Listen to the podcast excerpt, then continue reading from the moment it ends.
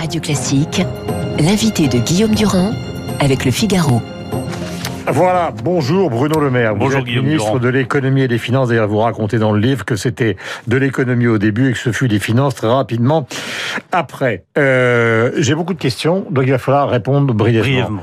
Euh, ce matin, euh, beaucoup d'articles sur euh, Sanofi Pasteur, rien ne marche. Euh, Ursula von der Leyen vient de hurler contre les livraisons des vaccins qui ne sont pas les vaccins français, mais qui sont l'ensemble des vaccins. Est-ce qu'il y a un problème français dans cette affaire? Parce que ça conditionne quand même la vie économique. Hein D'abord, je crois que nous arriverons, le moment venu, en tout cas je l'espère, à produire un vaccin, que ce soit chez Sanofi ou Pasteur qui continuent leurs recherches. Ensuite, je pense qu'effectivement, il y a un certain nombre de leçons à tirer pour faire de cette crise sanitaire aussi euh, un rebond de la recherche française, notamment dans le domaine de la santé, qui est un pôle d'excellence euh, français. Mais ils sont La première plantés, ils sont à ramasse. Je n'ai pas moi de jugement à porter. Je suis pas spécialiste, je suis pas épidémiologiste. Euh, simplement, euh, comme n'importe quel Français, je souhaite que la recherche française réussisse, en particulier dans le domaine médical. Hmm. Donc moi, je pense vraiment que nous pouvons en faire un point de rebond de la recherche française dans ce domaine, avec trois directions qui me paraissent importantes. D'abord, retrouver le goût du risque. Il faut que la France retrouve le goût du risque dans la recherche comme ailleurs. On a vu que dans plein Et de de la domaines capitalisation. Et de la capitalisation si vous le souhaitez. Et de le risque ne veut pas dire non plus euh, se vendre au plus offrant à n'importe quel moment. Non. Mais retrouver le goût du risque, c'est-à-dire retrouver le goût de l'audace, des technologies de rupture, tout ce que nous avons engagé d'ailleurs dans le plan de relance avec le président de la République sur euh, le calcul quantique, sur l'hydrogène. L'hydrogène, c'est un pari. Est-ce que demain nous aurons ou pas un avion qui volera à hydrogène? Est-ce que nous serons le premier continent, la première nation à posséder cette technologie? On a pris ce risque et je pense que c'est important. La deuxième leçon qu'il faut mon avis en tirer, c'est d'avoir un lien plus étroit entre la recherche et le développement industriel, parce que le développement industriel coûte très cher et qu'il faut qu'il y ait un lien plus étroit entre recherche et développement industriel. C'est ce qu'on a fait dans la loi Pacte. On a prévu plein de dispositions qui permettent justement d'avoir un lien plus étroit entre recherche fondamentale et développement industriel, notamment en permettant aux chercheurs de travailler davantage dans les startups et de garder le capital de la startup dans laquelle ils ont investi. Enfin, troisième chose, continuons à investir dans nos startups. On a plein de startups qui ont euh, des euh, projets en matière de santé, de biotechnologie, de santé digitale qui sont exceptionnels. Nous allons le faire dans le plan de relance. C'est un des éléments fondamentaux du plan de relance de soutenir la santé digitale C'est et peut-être les ce qui explique le biotechnologies. succès de BioNTech et de Moderna, c'est que ce sont les entreprises jeunes et qu'ils ont pris de Il y a vitesse. quoi, toujours il des leçons à prendre, bien sûr, mais regardons Ils ailleurs ce qui a réussi. vitesse. Regardons ailleurs ce qui a réussi. Ce que je veux dire simplement, c'est que nous ne restons pas les deux pieds dans le même sabot. Nous avons déjà commencé à tirer des leçons liées entre recherche fondamentale et industrie et investissement massif dans le plan de relance sur les industries de santé. Question, le confinement. On avait l'impression, si on lisait les journaux de la fin de la semaine dernière, si on écoutait Jean-François Delfrécy, pas celui qui est dans Libération ce matin, mais celui d'il y a deux jours sur BFM TV, c'était pratiquement fait. On allait reconfiner avec intervention du président de la République à la fin de la semaine. Et ce matin, que lit-on dans les mêmes journaux? Patience et longueur de temps. Alors, il y a deux présidents de la République. euh, Bah, il y a un seul président de la République et il s'est pas encore exprimé, donc c'est très bien de parler à sa place. Mais je pense qu'il vaut mieux euh, le laisser prendre les décisions, laisser au gouvernement euh, le temps d'étudier la situation et, de respecter les institutions. Il y a des conseils euh, de défense, il y en aura un demain qui permettra d'évaluer la situation. Il y a un exécutif qui prend des décisions, qui rend des comptes Mmh. au Parlement régulièrement sur ces décisions.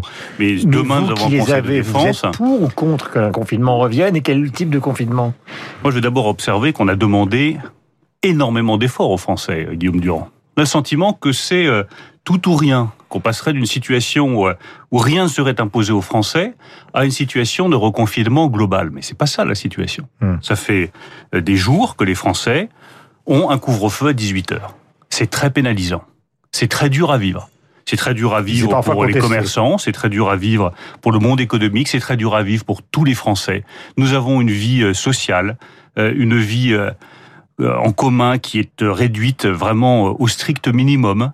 Euh, Ça porte des obligations en matière euh, familiale, en matière professionnelle. Il y a beaucoup de salariés aujourd'hui qui sont en télétravail et qui parfois préféreraient euh, travailler dans leur entreprise. Donc ça pèse déjà lourdement sur les Français. Hum.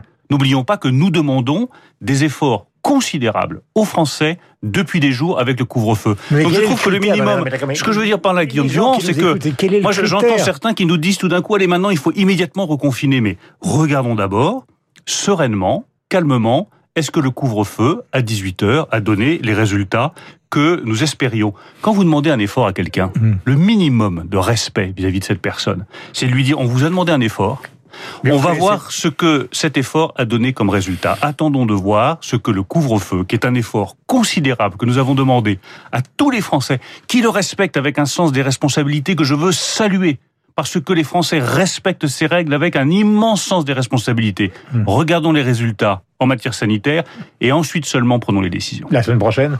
Pas de précipitation. La semaine prochaine? Pas de précipitation, c'est au président de la République de fixer le calendrier à lui seul sur la base de résultats établis et pas sur la base de commentaires de presse. Euh, concernant euh, les chefs d'entreprise, les PME sondage, une grande partie d'entre eux considèrent qu'ils ne pourront pas remplacer, ils ne pourront pas rembourser le PGE et certains se disent une majorité, hein, en tout cas disons 50%, euh, euh, une très légère majorité qui sont dans une difficulté considérable. Est-ce que vous donnez encore des PGE et à quelles entreprises, petites, grandes ou moyennes On parle par exemple d'un plan qui aurait été donné à Accor? C'est vrai ou c'est faux? Alors nous accordons encore euh, des PGE dans les secteurs qui sont les plus touchés par la crise. En matière de tourisme, par exemple, les hôtels sont vides aujourd'hui ou hmm. quasiment vides. Donc vous avez euh, Accor euh, Invest, c'est pas la société Accor, c'est euh, Accor Invest qui possède les murs de beaucoup d'hôtels en France et ailleurs, mhm. qui aujourd'hui est en grande difficulté financière. C'est des milliers d'emplois, c'est 7000 emplois en France. Mhm. Donc nous allons effectivement accorder un prêt garanti par l'État à Accor Invest d'un demi-milliard d'euros. Ça, c'est une certitude ce matin. C'est une certitude. On, on finalise aujourd'hui ce prêt euh, garanti, mais on est dans la toute dernière euh, ligne droite pour pouvoir accorder à Accor Invest, mhm. au vu des difficultés que rencontre le monde hôtelier, le monde du tourisme, un prêt garanti par l'État d'un demi-milliard d'euros. Donc nous continuons à soutenir les secteurs qui sont le plus touchés. Parce que la réalité de l'économie française d'aujourd'hui, Guillaume Durand, elle est très simple. Il n'y a pas une économie française, il y a deux économies françaises. Il y a une économie qui a bien redémarré, c'est vrai dans euh, le secteur euh, du luxe, c'est vrai dans le secteur de l'agroalimentaire, du bâtiment, des travaux publics, et qui crée des emplois. Et il y a une économie qui, depuis plus d'un an maintenant, souffre de ces restrictions sanitaires. Mmh. Euh, Accor Invest, euh, les premiers mois, ben, ils avaient des réserves financières, ils pouvaient tenir le choc. Mais quand la crise dure, quand elle se prolonge dans le temps, ben, ça devient tout simplement insoutenable. C'est vrai pour le tourisme, c'est vrai pour l'hôtellerie, c'est vrai pour les restaurateurs, mmh. c'est vrai aussi pour un secteur qui fait l'objet de toute mon attention, c'est l'industrie aéronautique. Mmh. Je me suis rendu à, à Toulouse vendredi dernier et nous allons regarder en matière d'industrie aéronautique pour les sous-traitants qui ont les prêts garantis par l'État les plus importants, s'il y a une possibilité d'étalement supplémentaire, je dis bien uniquement pour le secteur aéronautique et pour les prêts garantis par l'État les plus importants, pour qu'il n'y ait pas des faillites mhm. dans une industrie aéronautique dans laquelle nous avons investi euh, massivement. Ces gens qui dirigent des PME qui disent qu'ils ne pourront pas rembourser le PGE Mais je regarde chaque cas, même si c'est des dizaines de milliers de cas, tous les cas sensibles me remontent. L'État l'accepterait L'État est là pour protéger. Je, redonne l'exemple de l'industrie aéronautique. Quand vous avez euh, un sous-traitant qui a 700, euh, 800 emplois, hmm. des ingénieurs, des ouvriers qualifiés, qui représentent des années de formation et de qualification, il faut tout faire pour ne pas les laisser tomber. Parce que si cette entreprise ferme, il faut bien voir que c'est des compétences que nous ne retrouverons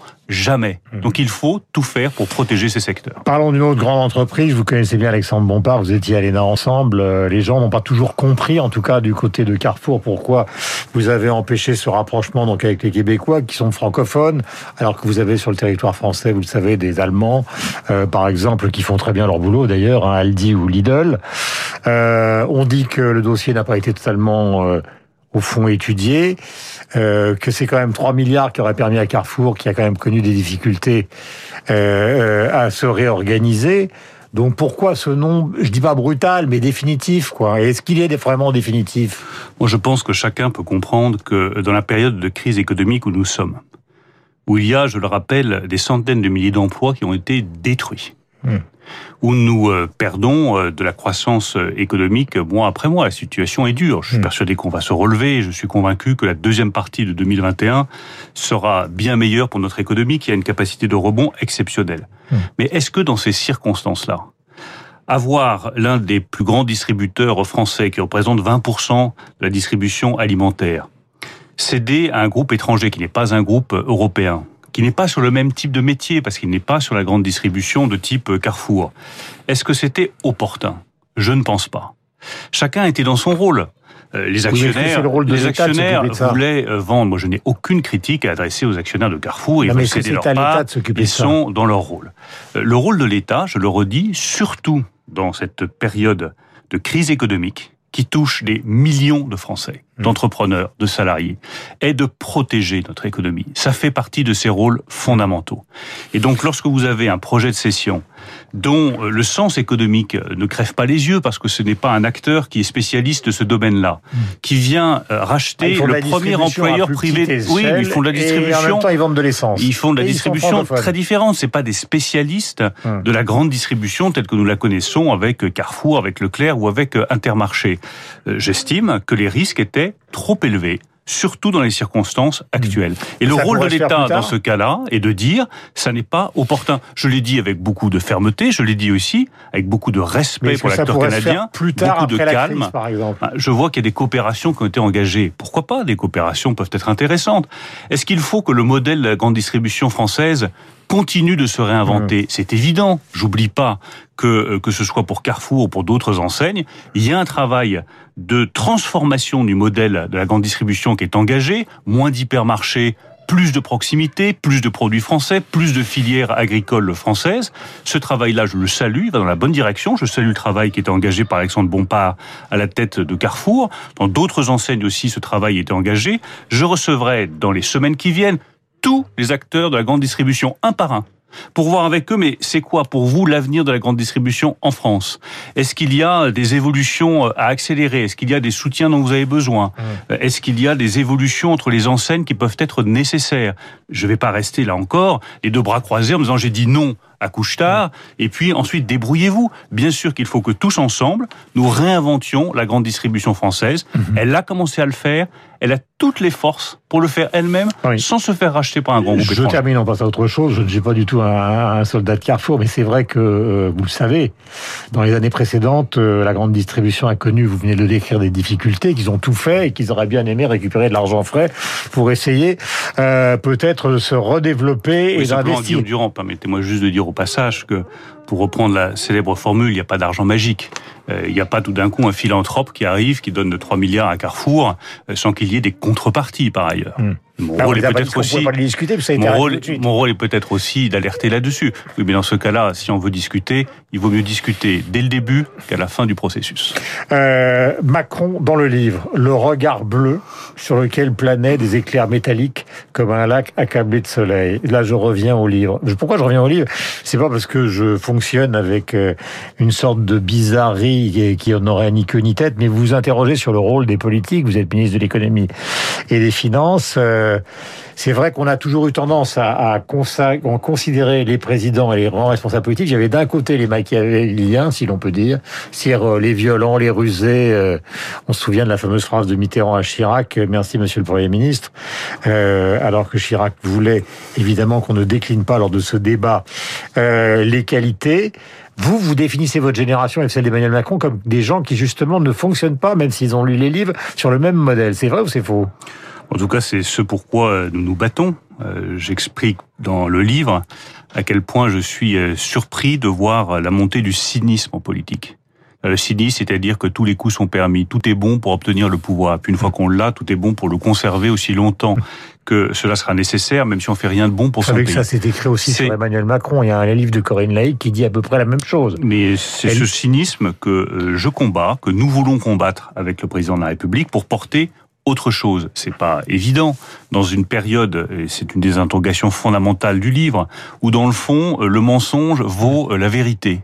Ou un mensonge répété 10 fois, 15 fois, 150 000 fois sur un réseau social hmm. vaut plus que la vérité. Hmm. Il y a un combat qui est engagé pour la démocratie, pour la politique, qui est un combat pour la vérité, pour rétablir la réalité des faits et ensuite prendre des décisions. On peut être pour, on peut être contre, mais au moins sur la base de la même évaluation de la réalité. C'est ce dont on est en train de s'éloigner. Regardez ce qui s'est passé à Washington. Le président sortant vous explique que cette élection de M. Biden est un mensonge et que la vérité, c'est que lui, Donald Trump, hmm. a eu une majorité des suffrages. Eh bien, quand la démocratie s'engage dans cette confusion entre le mensonge et la vérité, l'engagement politique devient plus que jamais nécessaire. Vous racontez d'ailleurs dans le livre que vous avez rencontré Trump à un moment à la Maison Blanche, que vous avez dit beaucoup de bien de Macron et beaucoup de mal de Merkel. Dernière question, elle concerne votre domaine, c'est évidemment l'investissement.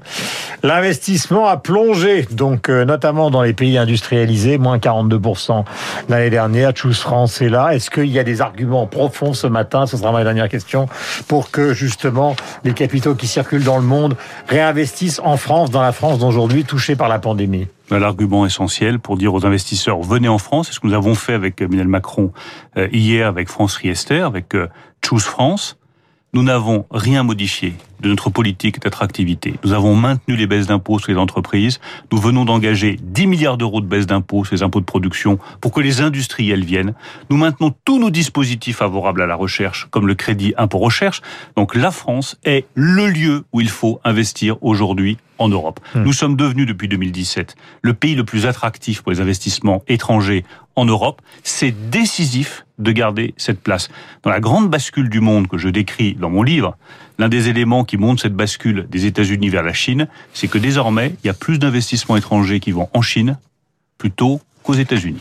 La dernière fois que nous nous sommes vus, vous disiez Biden, ça ne changera pas grand-chose. Vous maintenez ça ce matin alors qu'il est président des États-Unis. Je maintiens que les fondamentaux euh, des euh, choix politiques américains sur euh, le commerce, un certain nombre de sujets n'évolueront pas fondamentalement dans les années qui viennent et que l'Europe doit prendre son destin en main. un retour en arrière sur les taxes. On est très heureux. on est très heureux de voir que l'administration Biden revient dans l'accord de Paris. Nous espérons que l'administration Biden mettra fin à la guerre commerciale entre les États-Unis et l'Europe. Ce sera un de mes premiers sujets de discussion dans les jours à venir avec l'administration Biden. Mais que l'Europe ne s'y trompe pas. Il est temps qu'elle prenne son destin en main et qu'elle ne remette pas son destin dans les mains des États-Unis. Nous sommes indépendants, nous sommes souverains, nous sommes un grand continent, nous avons tout pour réussir. N'attendons pas de Biden des miracles qui ne peuvent venir que de nous. Il est 8h31 minutes. Nous étions avec Bruno Le Maire. Le livre s'appelle donc, euh, on va redonner le titre, L'ange et la bête. Il s'agit d'une réflexion en marchant, c'est le cas de le dire, euh, sur euh, la vie politique qui démarre au moment de l'incendie de Notre-Dame. C'était le 15 avril 2019. Vous aviez ce jour-là 50 ans. 8h32 minutes. Le livre est publié aux